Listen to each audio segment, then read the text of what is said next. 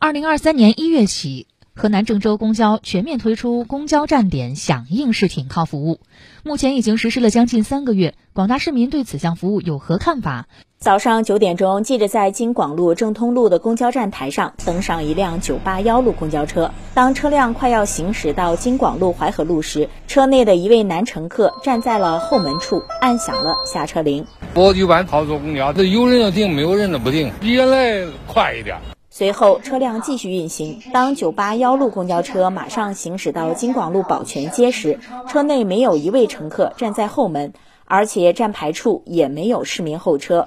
公交车驾驶员询问后直接通过，没有停车。车长曹科：九八一路全程有十八个停靠点，拼封的时候，中途大概会有五六个站点没有乘客候车。响应式停靠推行前，全程大约要五十分钟。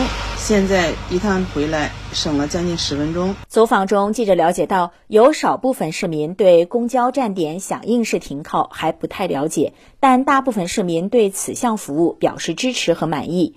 郑州公交第三运营公司二车队书记罗鹏说：“公交站点响应式停靠服务实施近三个月以来，优化了服务质量。”大大提升了公交车辆运营效率，缩短了乘客乘车时间，并在一定程度上缓解城市交通拥堵。接下来呢，我们也将根据乘客的提出的意见跟建议吧，努力的为广大市民提供更加舒适、快捷的乘车体验，吸引更多的市民选择绿色低碳出行。